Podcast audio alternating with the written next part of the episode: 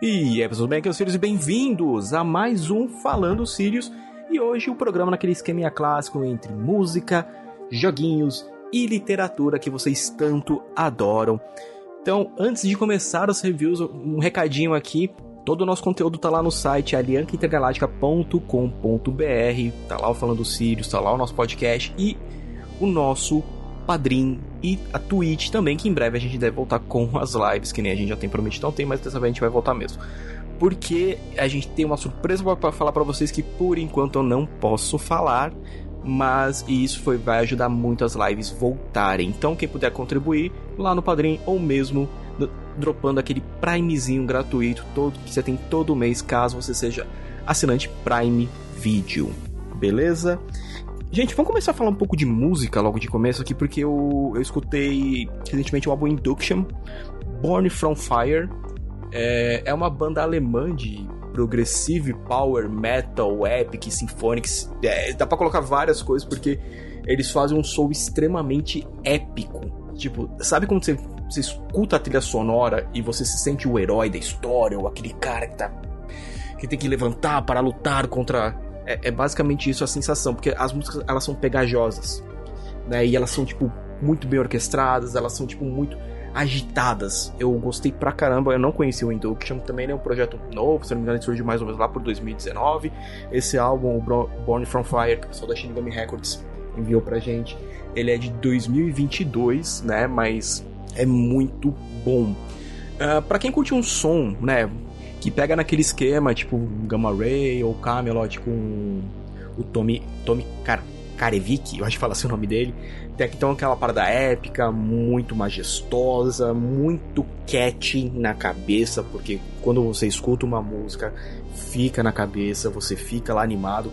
Logo quando você começa, né, o CD, você tem a Born From Fire. E ela já grava assim, tipo, a laser tudo na sua cabeça de uma maneira única. E ela é muito legal, ela é muito divertida de se escutar. Então, Induction foi uma grande revelação para mim. Eu, realmente eu não conhecia a banda. E tá sendo muito legal realmente receber esses CDs de bandas que a gente não conhece muito, que a Shinigami tem mandado, conhecido novos sons e novas bandas, o que é muito bom, que é aquilo que a gente já falou Sempre escute coisas novas. O metal é gigantesco, tem bandas boas em todas as áreas e subgêneros. Então, pessoal da Shinigami Records, muito obrigado por ter encaminhado o álbum pra gente. Eu vou deixar aqui também linkado no post os videoclipes da banda, para quem quiser pelo menos conferir uma música antes de adquirir o CD. E claro, o link de adquirir o CD estará também aqui na postagem no site. Agora vamos falar de joguinho? Então, o pessoal mandou pra gente Total War Faraó. Não é um Total War do Warhammer dessa vez, mas o Total War Faraó, que é a nova IP da linha Total War, a gente vai falar assim, porque como cada linha do Total War segue né, uma nação, uma mitologia, um tipo. Essa a gente vai acompanhar o Ramsés II e sua ascensão no Egito Antigo e todas as batalhas. Então você vai ter as batalhas contra os hititas, os canaítas. E é aquele esquema uh, Total War, então você vai ter que fazer todo o gerenciamento dos seus reinos de exército, tomar cuidado para não cair é, em provocações, declarações de guerra, ter que declarar guerras às vezes para poder conseguir os recursos. Né? Eu tive que fazer isso para conseguir pedra o mapa. Então, como sempre, a linha Total War muito legal de jogar. Ele, eu achei ele um pouco mais complicado porque eu tô, eu tô acostumado mais com a linha do Warhammer. Então, esse do Farol eu tive que parar, dar uma, uma tensão bem grande no tutorial. Por favor, joguem o tutorial para poder entender. Porque nesse tem umas mecânicas um pouco diferentes da corte, dos deuses. É, as batalhas continuam a mesma coisinha, mas assim, quando você tem aquelas dicas, né, geralmente elas aparecem do lado esquerdo da tela, para para ler porque mudou muitas coisas. A linha Total War, ela tem, tipo, como ela abrange muitos jogos, né, então eu, por estar acostumado com Warhammer, eu fui com toda aquela. o vício de jogar Warhammer, jogar esse. Tomei na tarraqueta, não teve como. Aí eu tive que parar, voltar, fazer um outro save para poder seguir certinho as coisas, porque mudou, que nem. Eu comecei jogando com Ramsés, que aparece, ah, Ramsés é mais fácil de jogar. E realmente eu precisei jogar primeiro com Ramsés, porque com 7 eu achei um pouquinho mais difícil. E fora que nem, você jogo tem lá os egípcios, os hititas e os canaítas, e cada um tem um nível de dificuldade. Se eu não me engano, o dos hititas é o maior nível de dificuldade do jogo que eu ainda não testei. Que eu estou focado realmente na parte do Egito né? E a história do jogo, basicamente, né? O farol tá, tá pra morrer e ele precisa de um herdeiro novo. E como a gente tá lá com o Ramsés II, ele é visto como um jovem muito poderoso, um grande guerreiro, um grande líder. Então, vai até né, a ascensão dele. Eu achei ele bem legal, os gráficos continuam naquela linha que a gente está acostumado com War, com Total War, quase, quase eu falo Warhammer. Mas assim, se você está procurando coisas novas na linha Total War, esse ainda não tem muita novidade. Teve gente que não gostou muito do sistema de corte. Eu realmente, até eu pegar o esquema, demorou um pouquinho. Eu achei meio chatinho para poder engrenar, mas depois que engrena, beleza, você vai. E então fica na minha dica para vocês, para quem curte esses jogos, né, de, de turno, estilo Civilization, a linha Total War é muito da hora, principalmente por causa das batalhas. Eu adoro aquelas batalhas maravilhosas. E, e o do Faraó eu achei bem legal, ainda mais para quem curte né, a história do Egito Antigo. Agora vamos falar de literatura? Vamos falar de um livrinho que eu simplesmente eu amei. Eu amei pra um caramba. Eu nunca tinha parado para ler nada do Brandon Sanderson, né? E aí eu comecei a ver o pessoal falando muito do Tress, a garota do mar Esmeralda.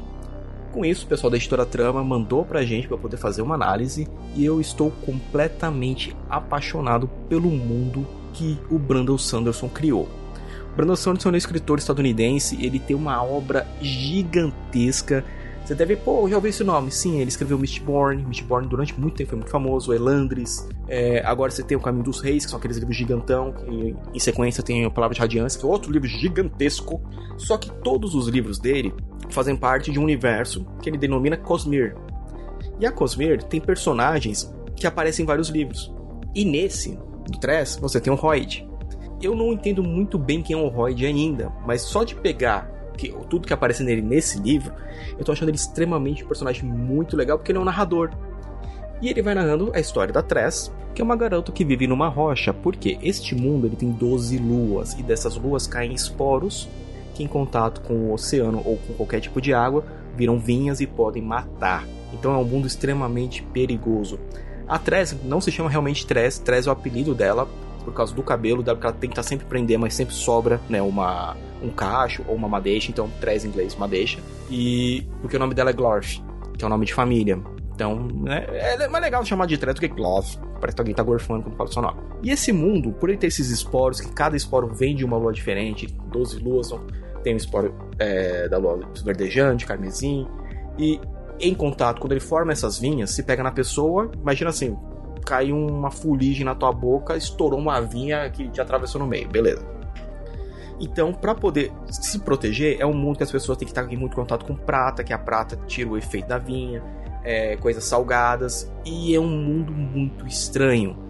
A rocha é realmente uma rocha inteira, né, que ela vive, e lá ela passa seus dias limpando as janelas do, da casa dos nobres, porque ela é, tipo, uma família de trabalhadores, o pai dela não tá podendo trabalhar e pode se acidentar, a mãe dela também trabalha, então o pai dela faz umas coisinhas, a mãe também, e ela, para poder ajudar, também contribui trabalhando nessa de limpar ah, os vidros porque né, os esporos ficam lá presos, então você tem que sempre limpar para poder tirar. E ela fica amiga de um garoto que diz ser o jardineiro dos nobres, né, o Charlie. Só que a gente vê que logo de cara, na verdade, ele é um, um dos filhos do, do Lorde Nobre, então é, pai dele, depois que descobre que os dois estão ficando amigos demais. Porque você vê que quando, quando eles conversam, é tipo aquela coisa muito inocente, realmente, de de uma amizade, você vê que na verdade os dois se gostam. Então é uma coisa bem. começou bem devagarinho, devagarinho, devagarinho. Só que o que o pai acontece? O pai dela, pai dele, no caso, vê e fala: pô, peraí, meu filho não pode ficar com uma plebeia. Filhão, partiu o navio, vou te arrumar uma noiva. Só que nisso o que aconteceu? O Charlie prometeu pra trás que não, eu não vou conseguir pegar ninguém, não vou aceitar nenhum casamento. Então, todo mês eu vou te mandar uma carta e um presente, porque ela gosta muito de copos, de xícaras, ela coleciona copos. Uma coisa bem legal colecionar copos, parece. E ele começa a mandar todo mês uma carta com o que aconteceu, como ele conseguiu fugir né, de uma proposta de casamento, tipo, ou vomitando no colo da menina, ou ficando totalmente deixando ela entediada. Só que depois do quarto mês ele para, para, simplesmente para de mandar as cartas. Ela pensa que, pô, ele arrumou alguém, deve realmente ter ido. Só que quando volta navio dos nobres, depois de meses, meses, meses depois, o pessoal vai lá no porto, né, para receber eles. É quando ela vê o Duque descendo, beleza. É quando desce o herdeiro, ele é o seu herdeiro, ela, pô, peraí, esse cara gigante não é o Charlie. Aí o Duque anuncia que o Dirk, que é um sobrinho dele, vai ser o novo herdeiro, porque o Dirk conseguiu um casamento com a princesa. Então agora eles têm uma aliança com o rei. Aí depois ela vai atrás para poder saber, pô, cadê o Charlie, cadê o Charlie? Ela consegue falar com o pessoal do navio Flirk. E o cara explica, ó, Charlie foi dado pelo Duque para a feiticeira do mar, para poder, né, poder passar pelo mar carmesim. E então ele foi dado para agradar a fúria dela. Só que essa feiticeira, ela é extremamente poderosa e vive no Mar da Meia-Noite, que é um lugar que, se você for, você não volta. E nisso, o que, que a Tress resolve fazer? Beleza, vou atrás dele. Então você tem todo um plano dela sair da ilha, para ela poder buscar o Charlie. Então você fala assim: ah, história que a, que a mina vai buscar o cara. Só que não é tão simples assim, afinal ela vai ter que entrar no navio para poder sair, então ela vai ter que bolar um plano para poder adentrar num navio primeiro. Porém, esse navio vai ser atacado por piratas, os piratas vão destruir o navio.